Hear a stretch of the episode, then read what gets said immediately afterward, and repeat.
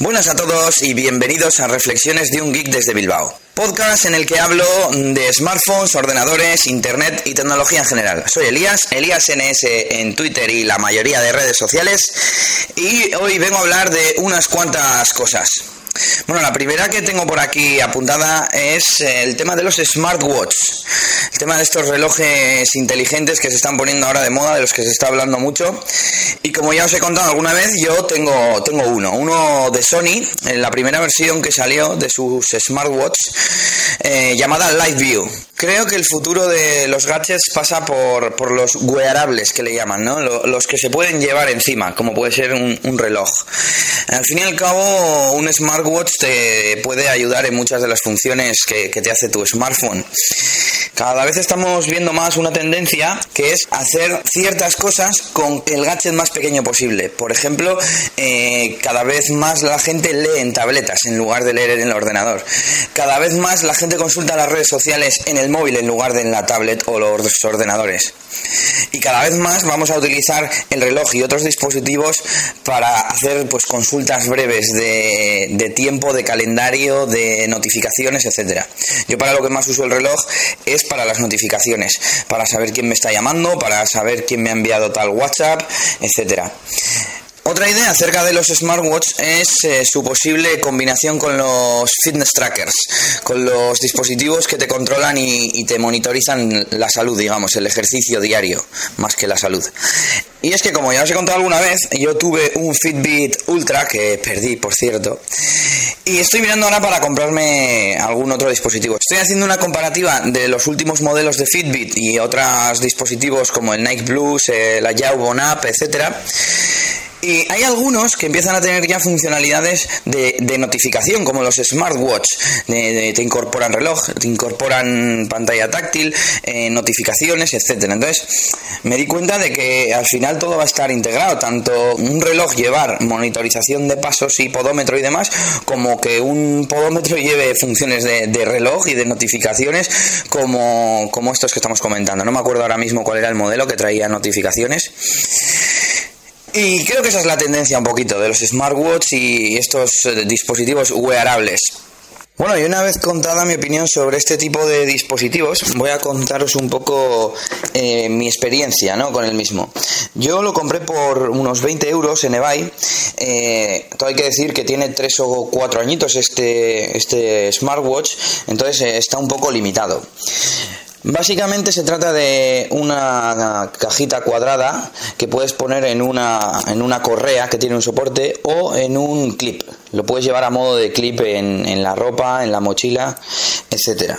Creo que la pantalla es de 128 por 128 píxeles y no es táctil. Dispone de dos botones con el que se hace el control físico y los cuatro bordes del reloj son táctiles, con, con, los cuales se maneja un poco pues, las aplicaciones y demás. Las funciones principales del reloj son las siguientes.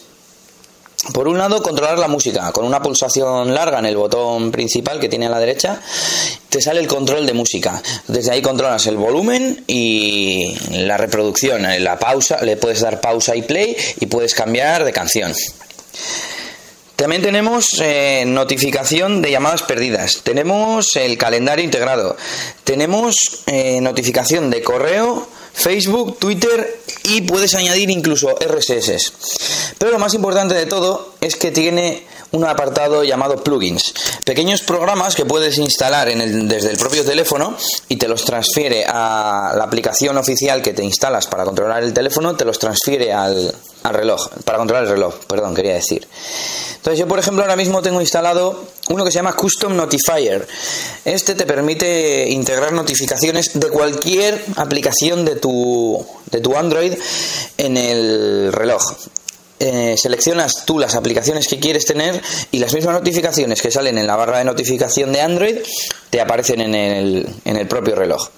Además tiene una cosa bastante interesante que es que una vez que estás en la notificación del reloj, si pulsas en el botón principal, te lleva, te abre eh, tu teléfono la aplicación correspondiente. Más, tengo otra que se llama Flashlight que consiste en un activador de la linterna. Lo que hace es puedes eh, controlar que la pantalla del reloj se ponga en blanco para utilizarlo de mm, pequeña linterna o activar el flash del teléfono. Yo la uso de vez en cuando y, viene bien. Y la última que tengo instalada ahora mismo es eh, una que se llama MicroTracks. Utilizo la aplicación de Google MyTracks para, para hacer el registro de, pues, de paseos o salidas a correr, etcétera.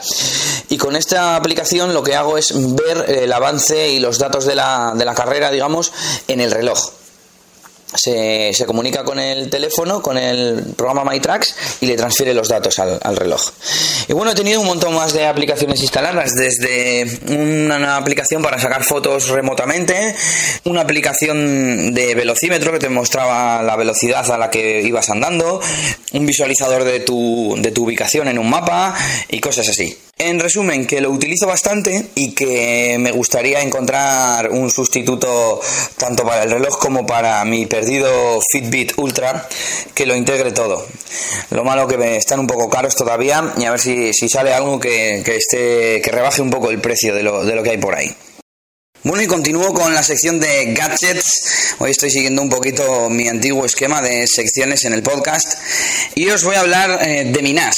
Alguna vez ya he nombrado el NAS en el podcast. Y la semana pasada nos decidimos a terminar la ampliación que empezamos ya hace unos meses. Eh, os cuento, mi NAS tiene dos bahías. Al principio teníamos eh, dos discos de un tera.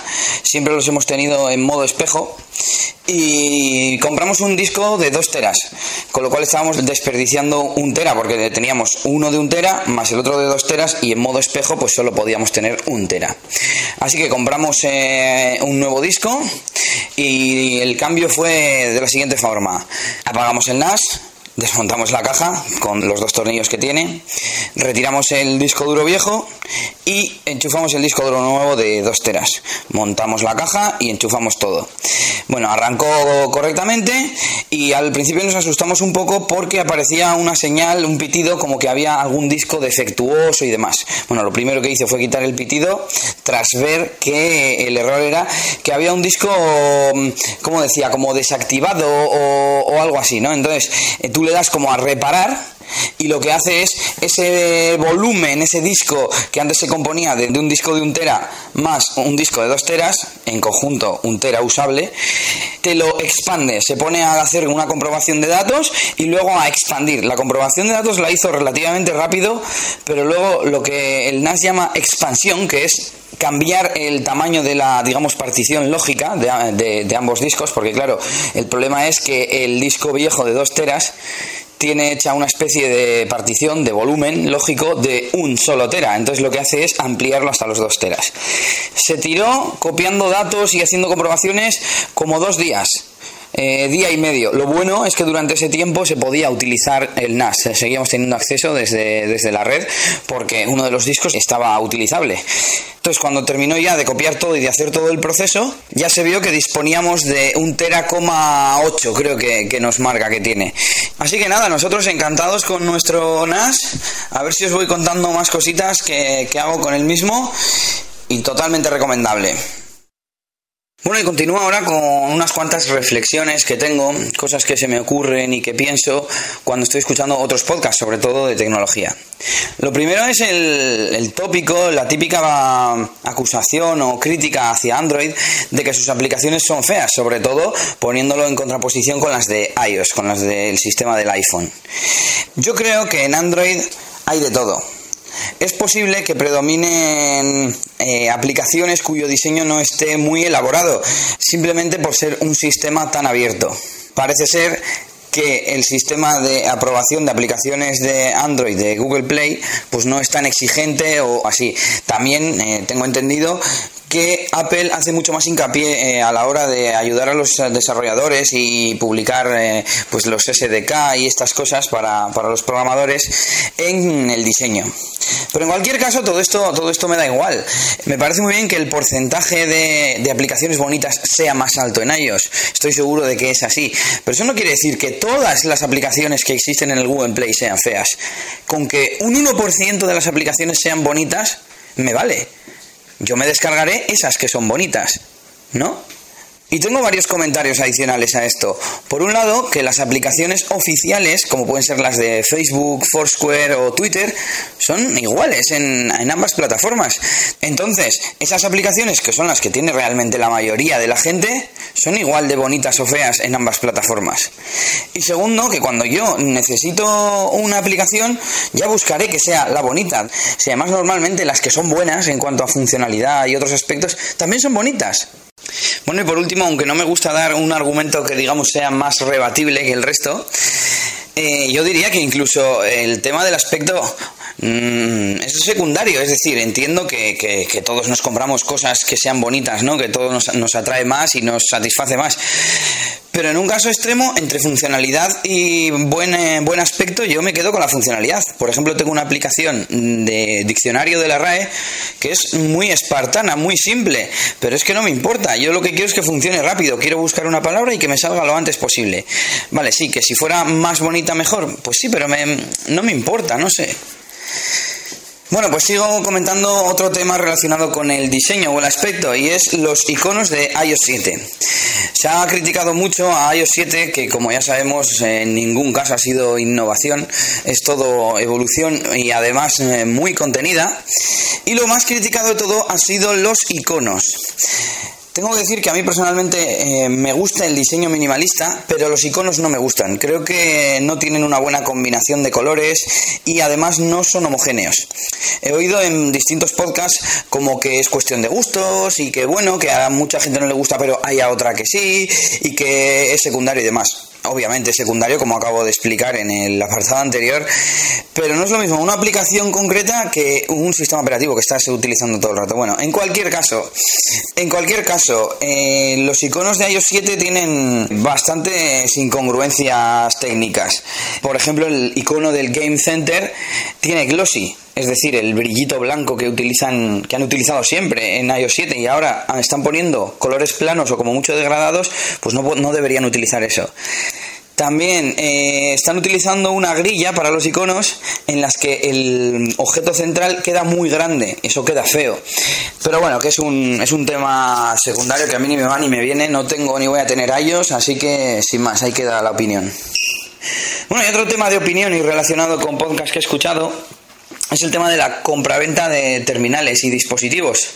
He oído tanto críticas como defensa de, la gente que se dedica pues, a probar muchos cacharros, a comprar, vender, etcétera. Yo creo que siempre que, sea puro hobby en el que no, pues no pierdas mucho dinero o, no pierdas nada de dinero, pues no tiene nada de malo el cacharrear, el comprar, vender, etcétera. Lo que no me parecería bien, que creo que no es el caso de lo que está pasando, es que te compres algo solo para probarlo y lo dejes en un armario. Me parece estúpido, es una, forma de perder dinero y también una forma de perder recursos naturales, al fin y al cabo. Vaya por delante que cada uno hace con su dinero lo que quiere, pero obviamente eh, gastarlo en algo que luego no se va a usar parece poco inteligente. Yo personalmente llevo dos años con el mismo teléfono, ya estoy pensando en cambiar, seguramente eh, caiga en manos de la seducción china. Y no pruebo más cacharros, pues por un lado por falta de tiempo y por otro lado por falta de dinero, pero más, más por la razón primera, porque al fin y al cabo eh, la gente que compra y vende suele vender muy rápido, el aparato casi no le pierde valor, incluso hay, se oyen historias de mucha gente que hasta gana dinero, ¿no? Que cuando compra, compra muy barato y cuando vende, pues coincide con uno que se lo compra un poco más caro. En fin, eh, no me parece algo criticable así a priori y, nada, que espero que la gente siga comprando y vendiendo cacharros para yo poder beneficiarme de, algunas ofertas y para escuchar las crónicas de, esos podcasters y esos eh, geeks al fin y al cabo. Bueno, y pasamos ahora al apartado de software y servicios. Hoy os voy a recomendar una extensión, podríamos decir, para poder hacer lectura de RSS. Como sabéis, hay mucha vorágine de información en cuanto a sistemas de lectura de noticias tras el cierre de Google Reader. Yo os he hablado mucho de Feedly y la verdad es que ahora que lo estoy utilizando más intensamente estoy encontrando algunas carencias. El otro día, por casualidad, me encontré con una extensión del servicio Hootsuite, un servicio que yo utilizo mucho para publicar en redes sociales y para leer Hootsuite es una plataforma online para gestionar eh, redes sociales principalmente. Tiene la versión online y aplicaciones móviles. Hace tiempo que implantaron una plataforma de aplicaciones donde puedes tener, por ejemplo, tu aplicación de YouTube y desde el mismo panel ver si alguien te ha hecho algún comentario, si alguien te ha subido algún vídeo, etcétera. Pues bien, han añadido una nueva funcionalidad que es un lector RSS que funciona de la siguiente manera. Te puedes instalar una extensión con la que siempre que pinches sobre algún vínculo a un RSS te pregunta, ¿quieres añadirlo a Hootsuite? Entonces tú te lo añades a tu panel de control y ya tienes esa suscripción disponible para leer. Lo bueno, mm, por lo poco que estuve mirando, es que tiene bastantes opciones y funcionalidades. Por ejemplo, puedes filtrar un RSS para si solo te interesa, por ejemplo, de un blog de tecnología Android, pues veas solo de Android, por ejemplo. La aplicación te permite importar tu archivo PML de las suscripciones de Google Reader y luego en cada columna puedes elegir qué suscripciones se muestran. Por si no sabéis, Hootsuite se organiza a través de pestañas dentro del panel y dentro de cada pestaña pues puedes tener columnas al igual que se tienen en TweetDeck o otras aplicaciones de Twitter, por ejemplo. Te permite marcar todos los elementos de una columna como leídos te permite filtrarlos mediante mm, la típica lupa donde le pones una palabra y puedes ver solo los leídos eh, o todos o incluso puedes eh, filtrar por favoritos, eh, leer más tarde o compartidos. En definitiva, parece un buen sistema para leer tus redes sociales. En definitiva, parece un buen sistema para leer tus suscripciones RSS. Bueno, y vamos con otro tema que tengo apuntado en el apartado de crítica y sería el responder a cuál es el nivel usuario. Tanto en mi ámbito profesional como a nivel particular me encuentro con mucha gente que no sabe de ciertos aspectos de informática, internet y demás y se escudan en que no, no es nivel usuario, ¿no? Cosas como la utilización básica de Facebook o, así, pues no lo controlan y, pues se escudan en que no son informáticos, ¿no? Como anécdota, hoy mismo le, le hablábamos como anécdota, esta misma semana le preguntamos a un cliente a ver si había leído el presupuesto del trabajo que le estábamos haciendo. Y nos contestó diciendo, es que eso es informática y no es más que un documento hecho en Word y exportado en PDF.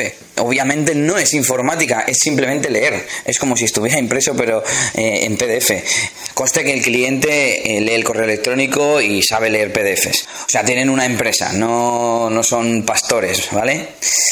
Entonces la pregunta sería, ¿qué debe saber un usuario de a pie, un no aficionado a la tecnología, pero que utiliza ordenadores, teléfonos, Facebook, etcétera?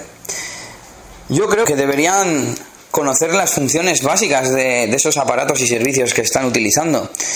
Y es que la gente ni se lee los eh, manuales de uso, que yo soy el primero que no lo hace, pero cuando tengo alguna duda, lo primero que hago es recurrir a ellos.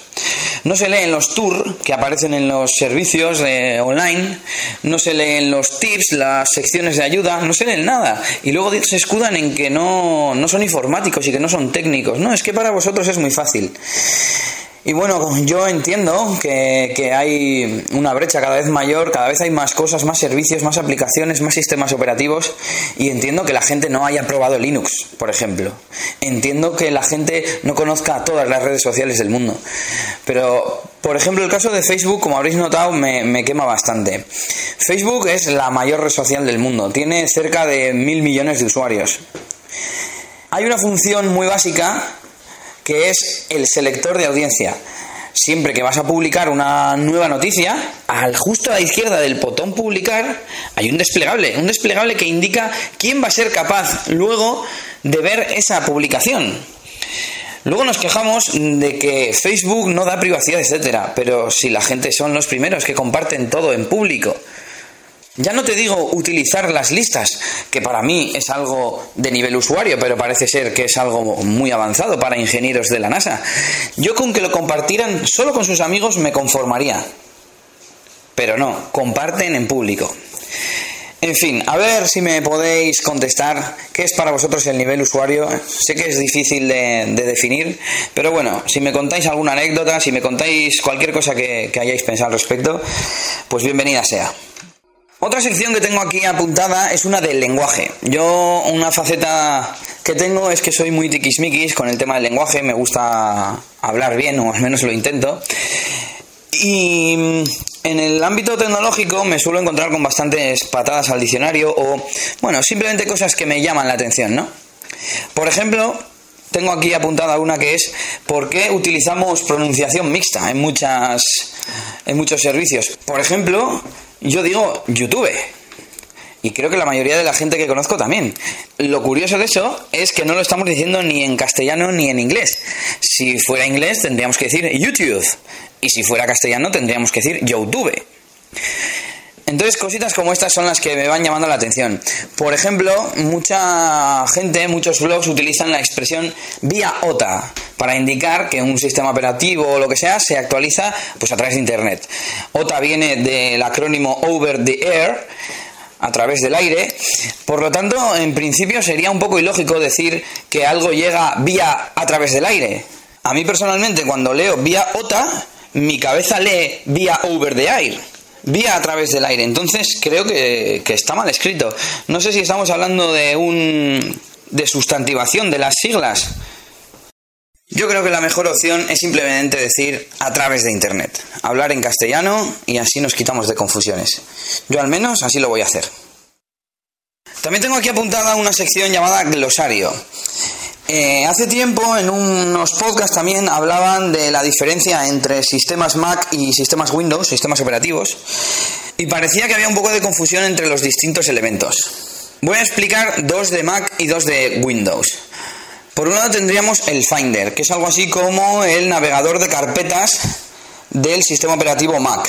Desde ahí podemos acceder a los distintos eh, ficheros y carpetas que tenemos en el disco duro, a las unidades USB que conectamos, etcétera, etcétera. Su equivalente en Windows sería el explorador, que nos realiza exactamente la misma función. Otro de los principales elementos de la interfaz de estos sistemas operativos, por ejemplo en el caso de Windows, sería el botón inicio. Desde ahí podemos eh, buscar archivos, abrir el panel de control, y ejecutar comandos. Lo más parecido al botón inicio en Mac sería la funcionalidad Spotlight. Es una pequeña lupa que hace como de buscador en todo el sistema operativo. Puede buscar archivos, programas, incluso opciones del panel de control. Y bueno, ahora mismo no tengo ninguna cosa más apuntada así urgente, tengo varias, bastantes ideas pendientes para hablaros de aplicaciones, servicios y demás pero lo dejaremos para otros episodios.